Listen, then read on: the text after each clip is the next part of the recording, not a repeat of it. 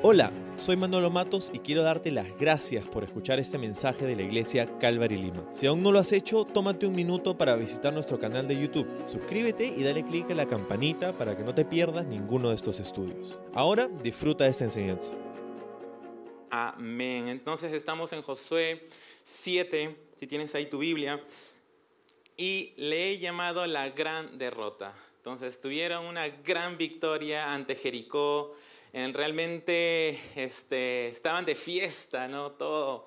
Pero algo sucedió y es, y es donde empezamos este capítulo 7 en el versículo, dice, en el versículo 1 y dice, pero, pero los hijos de Israel cometieron una prevaricación en cuanto al anatema porque Acam, hijo de Carmi, hijo de Sapti, hijo de Sera, de la tribu de Judá, tomó del anatema y la ira de Jehová se encendió contra los hijos de Israel. Como te mencioné, después de una gran victoria y de la expansión de la fama de Dios y de Josué como líder, hay un pero. Y ese pero nos muestra que algo no está bien y lo primero que viene a nuestra mente o nos preguntamos qué pasó, qué sucedió, ¿no? ¿Por qué hay este pero aquí, no? Si todo era victoria.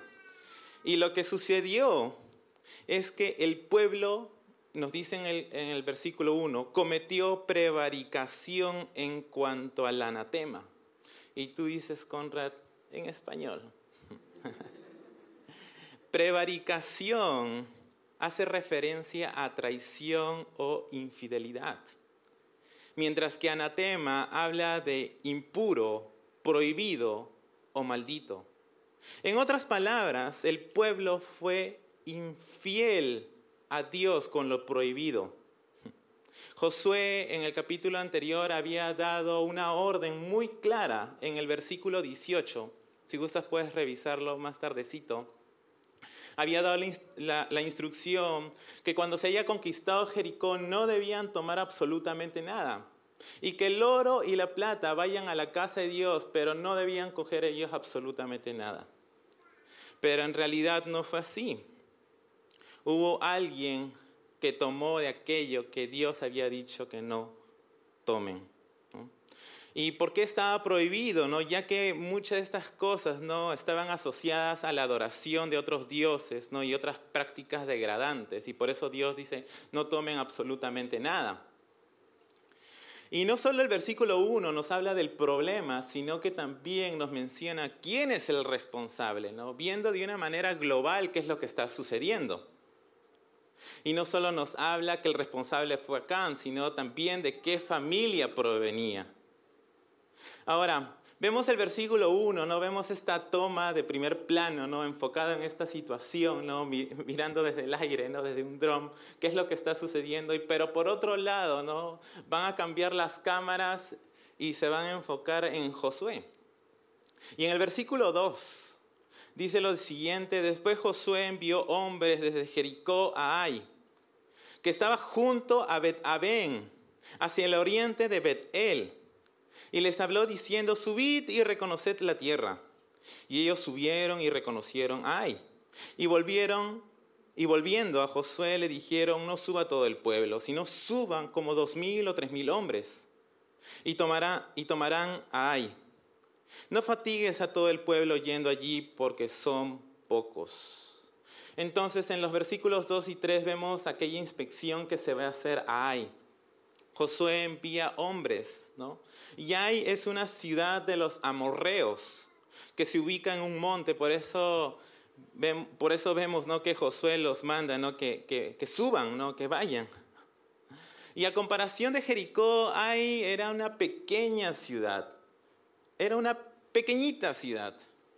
Y vemos que van los hombres a inspeccionar, van y miran, ¿no? observan ¿no? y dicen, bueno, ya tenemos el reporte. Regresamos, bajamos donde bajamos a Jericó.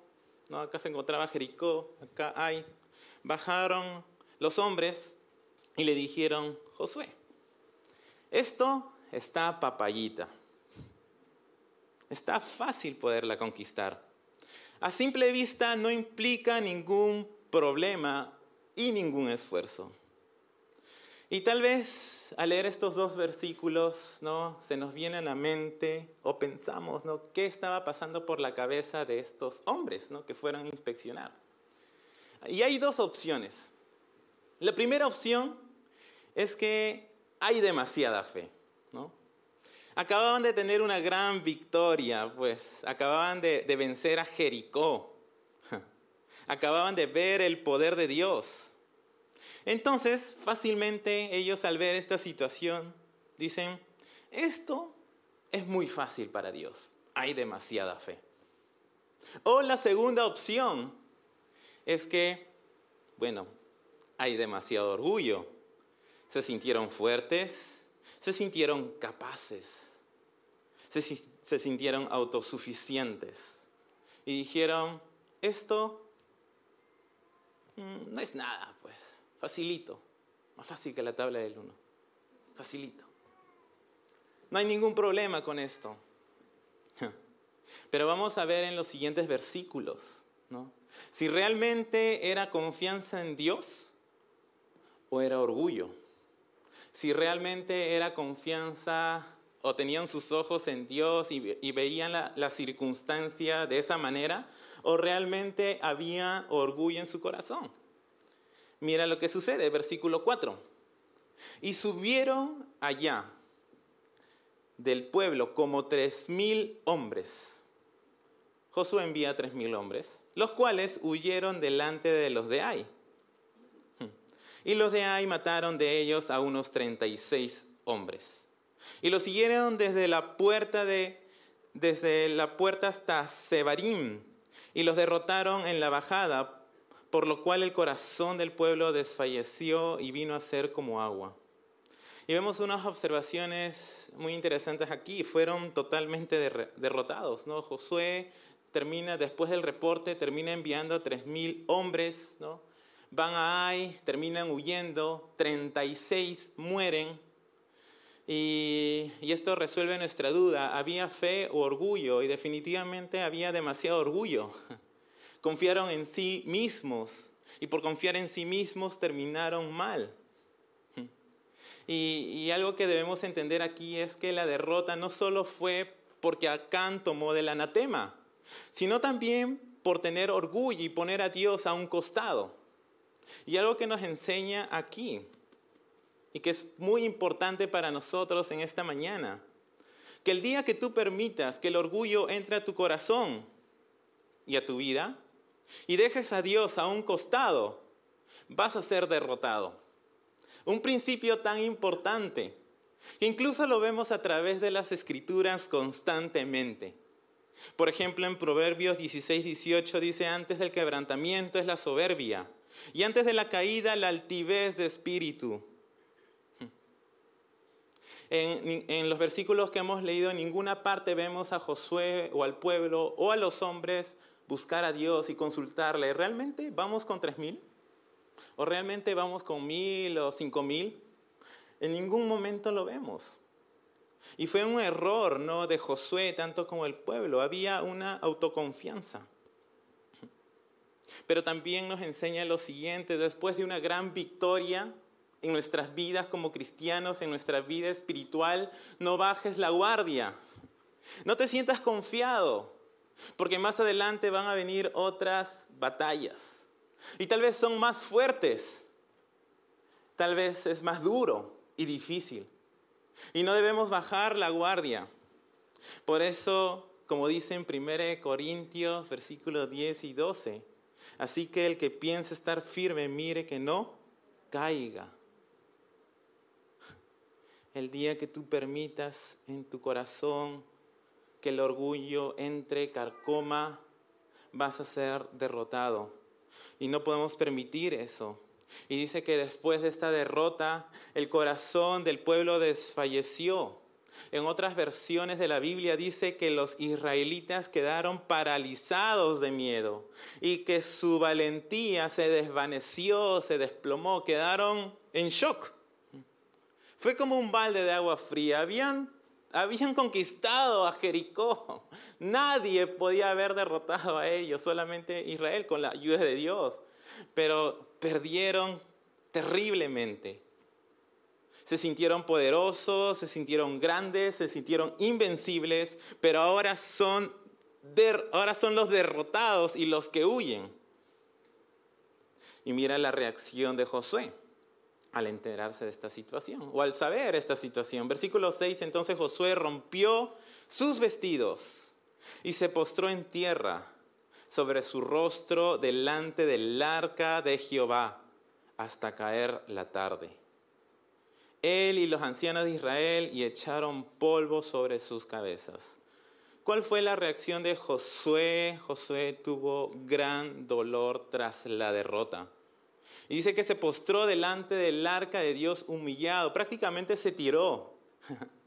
En el original dice que él se tiró, ¿no? Estaba el arca de Dios, aquel arca que, que en un momento estaba delante del pueblo, ¿no? Rodeando las, las murallas de Jericó.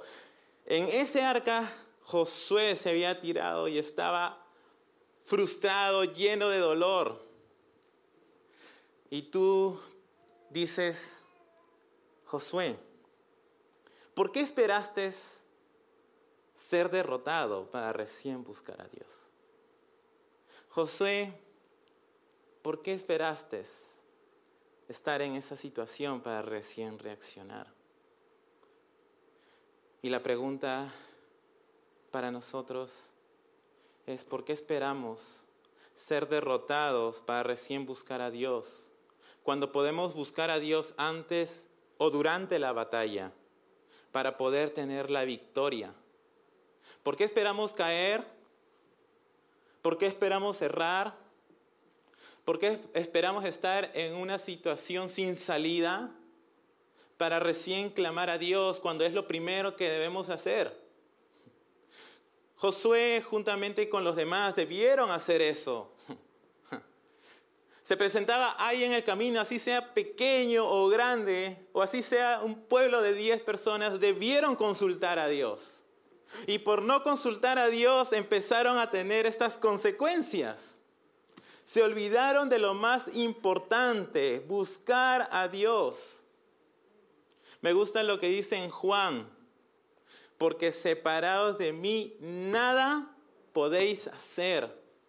Separados de Dios no podemos hacer absolutamente nada. No podemos dar ni un paso para adelante ni un paso para atrás. No podemos hacer absolutamente nada. Pero no, nos sentimos autosuficientes, podemos hacer las cosas a nuestra manera, no tenemos problemas y terminamos derrotados.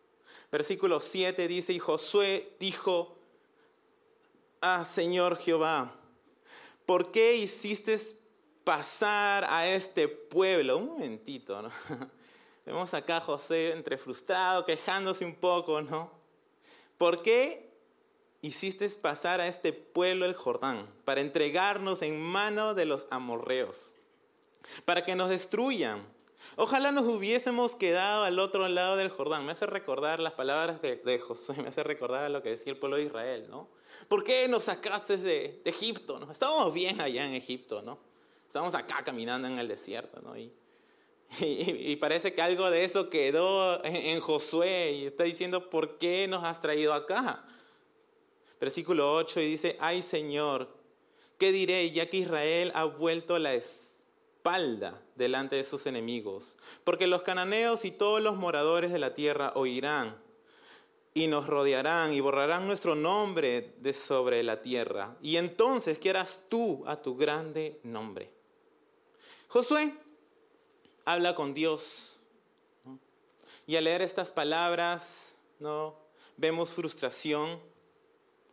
Y, y también decimos, Josué, ¿qué estás diciendo? Lo que los llevó a esta situación, a perder ante Ai, no fue Dios, sino que fue su orgullo, sino que fue porque decidieron poner a Dios a un costado y no buscar su consejo. Eso fue.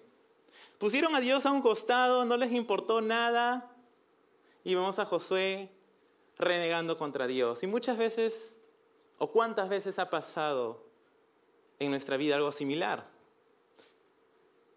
No buscamos el consejo de Dios, y esperamos que todo nos vaya bien. Esperamos que todo nos vaya bien, pero nos va mal.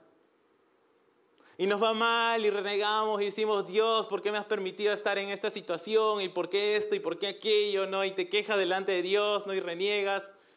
Y, ¿Y realmente la culpa fue de Dios? No. La culpa fue de nosotros. Porque tomamos una decisión sin consultarle. Realmente los culpables somos nosotros. Pero a veces somos así de tercos, pues. Buscamos a, a quién echar la culpa pero realmente somos los culpables por no buscar a Dios. Y así como erró ¿no? Josué juntamente con el pueblo, así nosotros muchas veces erramos cuando buscamos hacer las cosas a nuestra manera.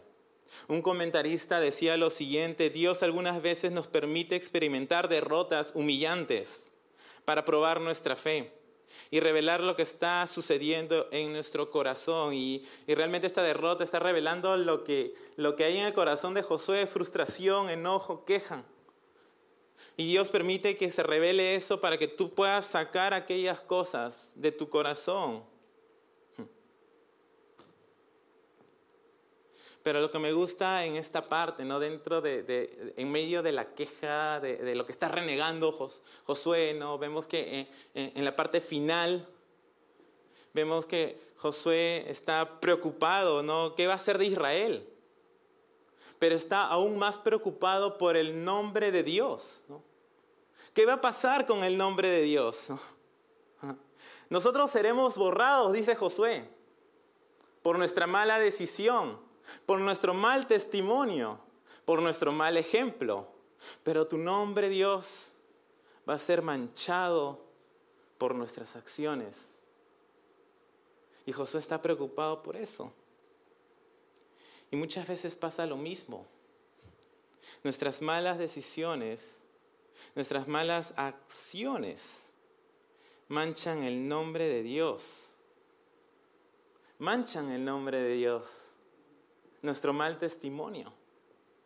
Y a veces escuchamos por aquí o por allá, ¿no? Que así es el cristiano. O así es de esta manera. Y tú agachas la cabeza, ¿no? Wow. Porque muchas veces más nos, más nos preocupa nuestro, nuestro nombre, nuestro renombre, antes que el nombre de Dios, cuando no debe ser así. Y debemos tener debemos pensar, ¿no? Como Josué en este momento, ¿no? Que él estaba preocupado por eso. Versículo 10. Vemos a Josué postrado delante del arca de Dios desde la mañana hasta la tarde. Llegó la tarde y Dios le responde. Versículo 10. Y Jehová dijo a Josué, levántate. ¿Y por qué te postras así sobre tu rostro? Israel ha pecado y aún ha quebrantado mi pacto que yo les mandé. Y también han tomado del anatema y hasta han hurtado, han mentido y aún lo han guardado entre sus enseres. Por esto, los hijos de Israel no podrán hacer frente a sus enemigos, sino que delante de sus enemigos volverán la espalda por cuanto han venido a ser anatema ni estaré más con vosotros, si no destruyereis el anatema de en medio de vosotros. Levántate, santifica al pueblo y di, santificaos para mañana, porque Jehová, el Dios de Israel, dice así.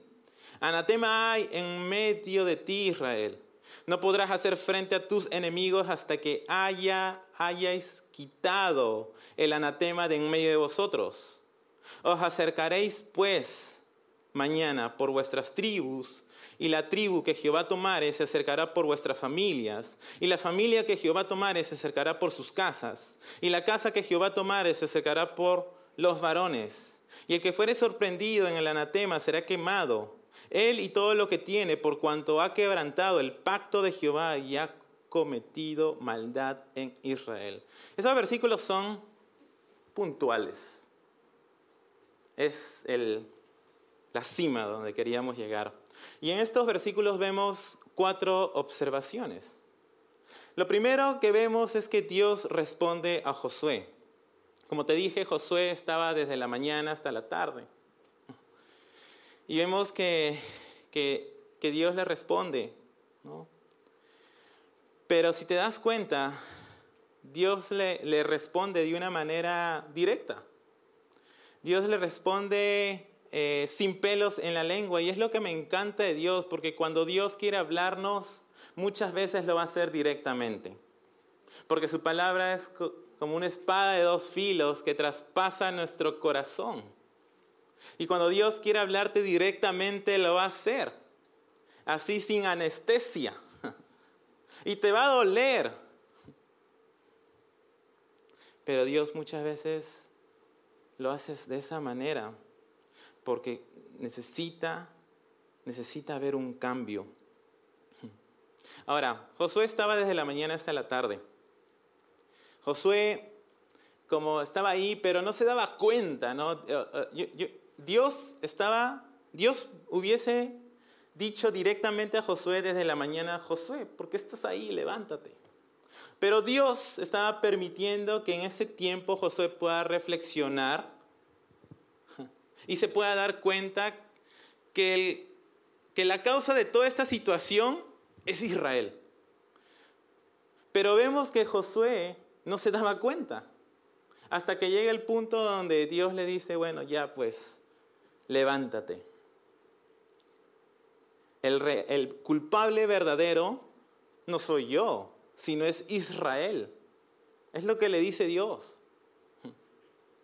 Tú piensas que yo soy el culpable, pero en realidad no es así. Es Israel porque pecaron, porque quebrantaron mi pacto, tomaron del anatema, robaron, mintieron y lo ocultaron. ¡Wow! Josué se quedó pasmado. Y me gusta esta parte porque Dios sabe lo que está pasando en la intimidad del pueblo. Tal vez para Josué lo que estaba escuchando era algo nuevo. No sabía que eso estaba pasando en el pueblo. No sabía que eso estaba pasando en las tiendas de las familias, que estaban mintiendo, que tenían cosas de lo prohibido, que estaban fallando a Dios. No sabía.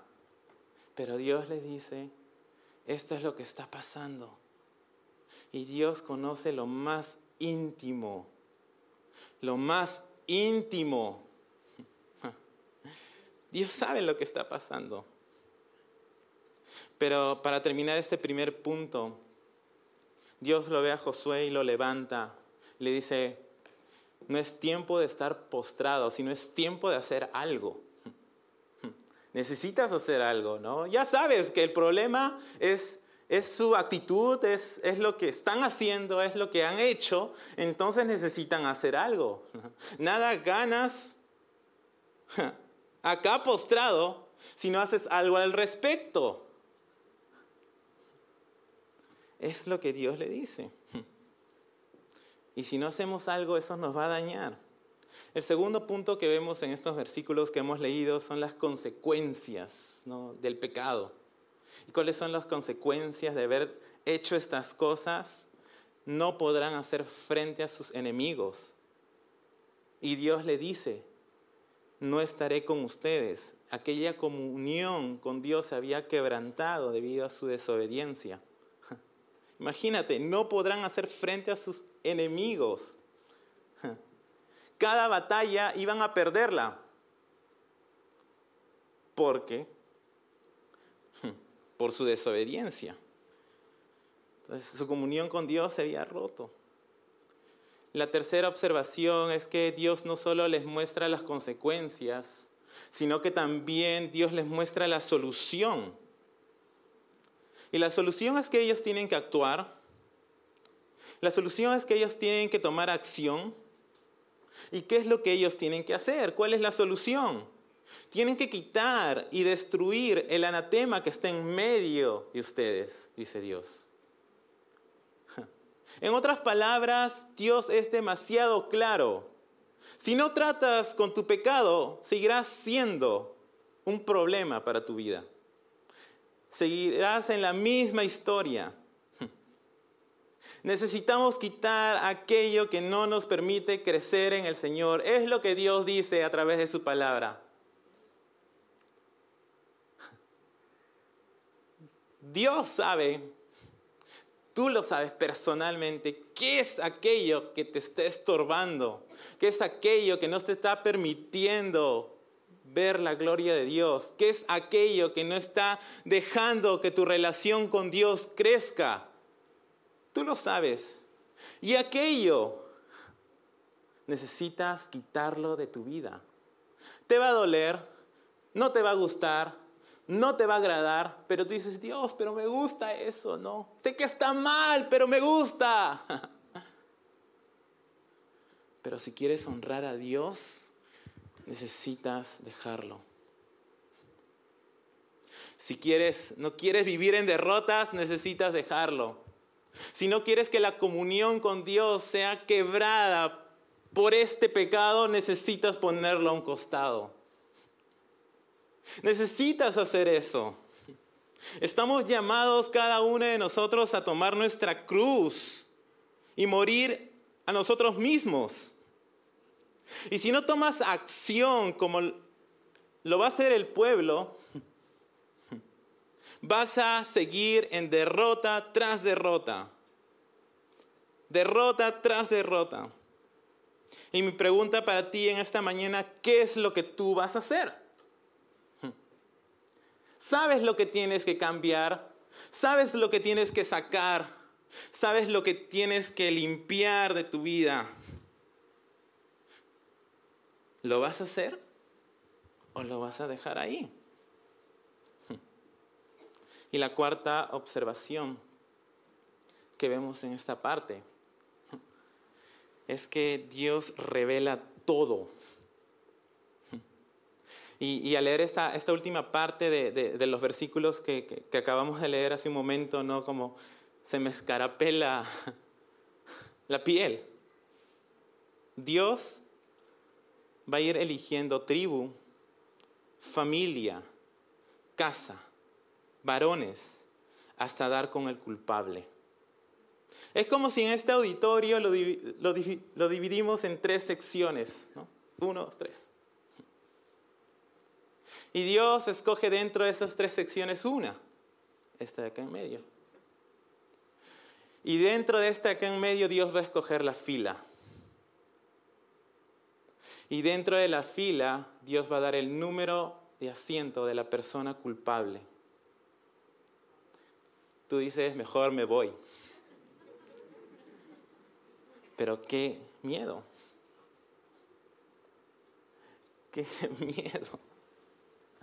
Dios va a ir al fondo del problema y va a dar con el culpable. Y esto nos muestra, y esto nos muestra algo importante, que muchas veces dejamos de lado porque pensamos que podemos llevar nuestra vida como queramos que, podemos hacer las cosas ocultas, que podemos engañar a todo el mundo, podemos aparentar una espiritualidad, podemos aparentar un estatus delante de los demás. Pero delante de Dios que ve capa tras capa de tu vida, no puedes ocultar absolutamente nada. Puedes engañar a todo el mundo, pero no a Dios. Porque Dios revela todo. No hay nada que se oculte de sus ojos. Podrás engañar a los demás, pero no a Dios. Dios sabe y lo ve todo. Así que, ¿de qué te vale que te esfuerces en esconderlo? Aquella cochinadita que estás haciendo. Porque Dios lo va a revelar y ahora hay un detalle antes de pasar a los siguientes versículos. Dios pudo señalar directamente al culpable. Tú eres el culpable. En vez de tener todo esta, este proceso de selección, en vez de tener todo este proceso de selección, Dios pudo haber hecho eso. Y la pregunta es, ¿por qué Dios hizo este proceso de selección. Porque Dios estaba dándole la oportunidad a Cam, que en ese tiempo, en ese tiempo, hasta que se dé este proceso de selección, él pueda levantar la mano y decir, yo fui el culpable. Pero vamos a ver que Acam no va a confesar su pecado. Se quedó tal vez callado, pensando que nunca lo atraparían. Dios revela las cosas, es puro floro. Dios trae todo a la luz, nunca me van a atrapar. Ten cuidado de pensar así. Ten cuidado de pensar de esa manera. Y, y, y, ¿no? pensaba de esa manera. Pasó el día siguiente, ¿no? Acam no hizo nada, ya sabía que iba a haber ese proceso de selección. Y Acam no se manifestaba. Versículo 16 al 18. Dice José, pues levantándose de mañana, hizo acercar a Israel por sus tribus y fue tomada la tribu de Judá y haciendo acercar a la tribu de Judá fue tomada la familia de, los de Sera, y haciendo luego acercar a, la familia de los de Sera por los varones fue tomado Sapti. Hizo acercar su casa por los varones y fue tomado Acam, hijo de Carmi, hijo de Sapti, hijo de Sera, de la tribu de Judá. Empezó este proceso de selección. Josué hizo lo que Dios le había pedido, santidad, y vemos que Dios no tuvo miedo, no titubeó en llegar al fondo del problema y fue tomado Acán como el responsable. Lo interesante es que el nombre Acam significa problema. Y lo que va a traer Acam hacia la nación de Israel es un gran problema. Ahora, ¿te imaginas qué pudo estar pasando en la cabeza de Acán mientras que los ojos de Dios se iban acercando poco a poco? ¿Te imaginas? Inició el proceso de selección. Llamaron a las tribus, de ahí pasaron a las familias, y así sucesivamente. ¿Te imaginas qué hubiese estado pasando en la cabeza de Acam? no van a dar conmigo. Todo el mundo lo hace. Es lo más normal. Tal vez yo no soy el único, tal vez hay otro que ha hecho peor que yo, pues, ¿no?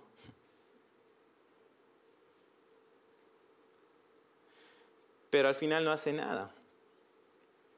Y sale una pregunta. ¿Por qué no lo confesó antes?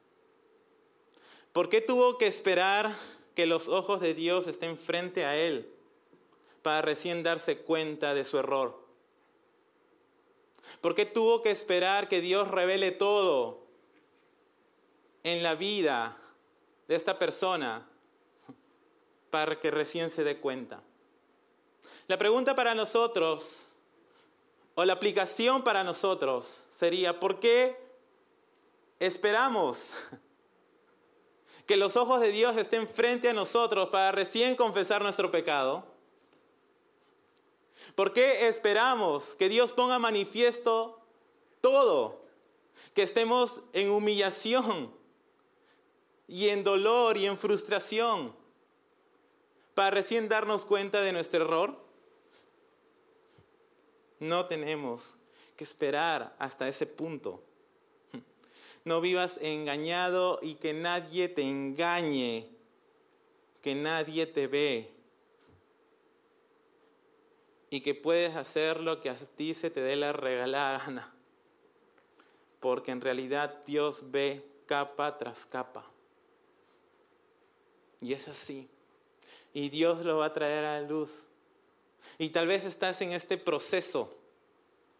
Ahorita están en las tribus en tu vida. Ah, no me van a atrapar. En las familias. No esperes llegar hasta que Dios te señale para que recién digas, ¿por qué hice esto? Versículo 19. Dice entonces Josué dijo a Acam, hijo mío, da gloria a Jehová, el Dios de Israel, y dale alabanza, y, declárame ahora lo que has hecho, no me lo encubras. Y Acán respondió a Josué diciendo, verdaderamente yo he pecado contra Jehová, el Dios de Israel, y así, así he hecho. Pues vi entre los despojos un manto babilónico muy bueno y doscientos ciclos de plata y un lingote de oro de peso de cincuenta ciclos, lo cual codicié y tomé. Y he aquí que está escondido bajo tierra en medio de mi tienda y el dinero debajo de ello. Entonces me encantan las palabras de Josué en medio de esta situación, en medio de este escándalo, en medio de lo que está pasando. Josué le habla en amor y, y le dice, no, confiesa tu pecado y da gloria y alabanza a Dios. Esto es increíble, porque cada vez cuando confesamos nuestros pecados estamos dando gloria y alabanza a Dios. Cada vez cuando confesamos nuestros errores, damos gloria y alabanza a Dios, porque Él se glorifica en levantarnos y en limpiarnos y darnos nueva vida. Y es así. Cada vez cuando nosotros decidimos ponernos a cuentas con Dios, estamos honrando su nombre. Yo no quiero vivir en derrotas, yo no quiero vivir de esta manera, sino que yo quiero honrar a Dios. Y es lo que, es lo que Josué lo está animando a Acam a hacer, glorifica a Dios. Pero vamos a ver que en el caso de Acam va a ser diferente. Y que dentro de la confesión que hace Acam, nos habla de cómo procedió y dice que él vio de entre los despojos, dice un manto babilónico y oro y plata. Dice que vio entre los despojos. Dios había dicho en el capítulo anterior ¿no? que el oro y la plata vayan al templo. Prácticamente lo que está haciendo acá, acá aquí acá es hurtar a Dios. Está hurtando a Dios. Dice que lo vio, tal vez estaba imaginando el estatus, el prestigio que podía tener se, imaginó tal vez usando el, manto babilónico y de los ojos bajó al corazón, lo codició, dijo, esto es mío y de nadie más. Y del corazón lo llevó a una acción, dice que lo tomó, terminó agarrándolo y al final terminó escondiéndolo. Y ese es el paso del pecado, los pasos del pecado. Versículo 22 y 23 dice Josué entonces envió mensajeros los cuales fueron corriendo a la tienda y he aquí estaba escondido en su tienda y el dinero debajo de ello y tomándolo de en medio de la tienda lo trajeron a Josué y a todos los hijos de Israel y lo pusieron delante de Jehová. Entonces antes de emitir algún juicio Josué necesitaba pruebas. Y Josué manda a los mensajeros, vayan a revisar la tienda de acá y cerciórense que realmente estas cosas estén debajo de su tienda. Fueron y lo encontraron. Y yo creo que en ese momento Josué en su corazón estaba diciendo, ojalá que no esté. Ojalá. ¿Por qué? Porque las consecuencias eran terribles. Y al final terminan descubriéndolo y lo ponen enfrente de Josué. Versículo 24, entonces Josué y todo Israel con él tomaron a Acam, hijo de Sera, el dinero, el manto, el lingote de oro, sus hijos, sus hijas, sus bueyes, sus asnos, sus ovejas, su tienda y todo cuanto tenía, y lo llevaron todo al valle de Acor. Y le dijo Josué, ¿por qué nos has turbado?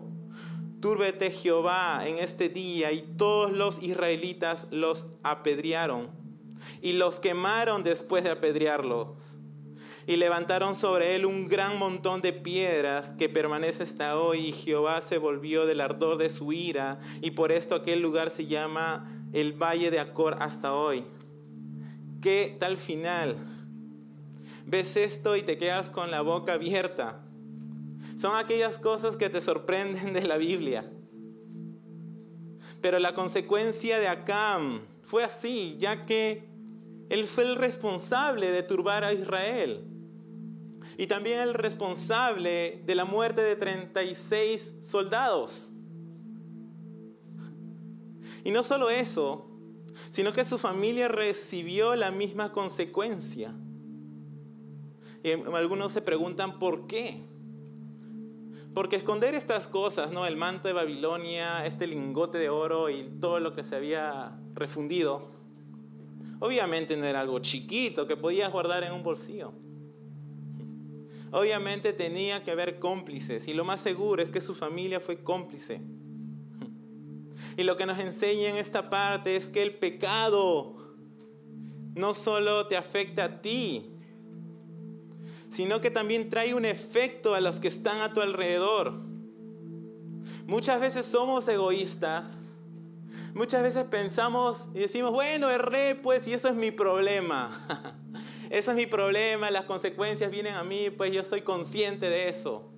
Pero somos tan egoístas de pensar de esa manera porque no vemos que alrededor de nosotros hay una familia que nos ama. Y se duele al ver nuestras malas decisiones, al ver aquellas cosas que estamos haciendo que no honran a Dios. Estamos haciendo botar lágrimas a hermanos, a padres, amigos, al ver las malas decisiones que estamos tomando. Si bien es cierto, ellos no recibirán esas consecuencias por nuestras decisiones, pero van a ser afectados. Y Dios nos muestra lo terrible que es el pecado. Dios nos muestra lo terrible que es el pecado y las consecuencias que trae si no tratamos con ella. Jesús ya se encargó. Jesús ya lo hizo por ti, y por mí. Tú y yo merecíamos, como Acam, ser apedreados. Tú y yo merecíamos, así como Acam, éramos los culpables. Y dentro de esa selección que se hizo, yo creo que cada uno de nosotros hubiésemos sido escogidos. Porque cada uno de nosotros fallamos a Dios. Cada uno de nosotros deshonramos a Dios. Pero Dios envió a su Hijo y recibió ese castigo por nosotros. Nosotros merecíamos ser apedreados. Nosotros merecíamos ser quemados. Nosotros merecíamos que se coloque encima de nosotros un montón de rocas. Pero Él tomó ese castigo por nosotros y nos dio esa libertad. Es lo que hace Dios. Es la obra de Dios que está haciendo por nosotros. Y es la obra que Dios quiere hacer hoy en día en tu corazón. Si tú no tienes a Dios en tu vida, yo en un momento más quiero darte la invitación a recibirlo en tu corazón. A saber que Él recibió aquello que tú merecías. Pero por otro lado, vamos a la aplicación de este pasaje. Y este pasaje nos muestra que definitivamente no podemos ocultarle nada a Dios. Definitivamente no podemos esperar que los ojos de Dios estén frente a nosotros para recién ponernos a cuentas con Él. Definitivamente no podemos esperar estar en esa situación sin salida para recién reconciliarnos con Él. Necesitas hacerlo ya. Era una decisión que el pueblo tenía que tomar. Era una decisión que ellos tenían que tomar. Y para hacer esa decisión tenían que poner al costado aquellas cosas que los impedían acercarse a Dios. Dios nos llama a ponernos a cuentas con Él. Dios nos llama a cada uno de nosotros a ponernos a cuentas con Él, a quitar aquello que nos estorba, a quitar aquella barrera que no está siendo de beneficio para nuestras vidas y que nos impide acercarnos a Dios y que nuestra relación con Dios crezca. Dios quería santidad. Dios quería que su pueblo se guarde. Dios quería, Dios quiere, porque es su voluntad.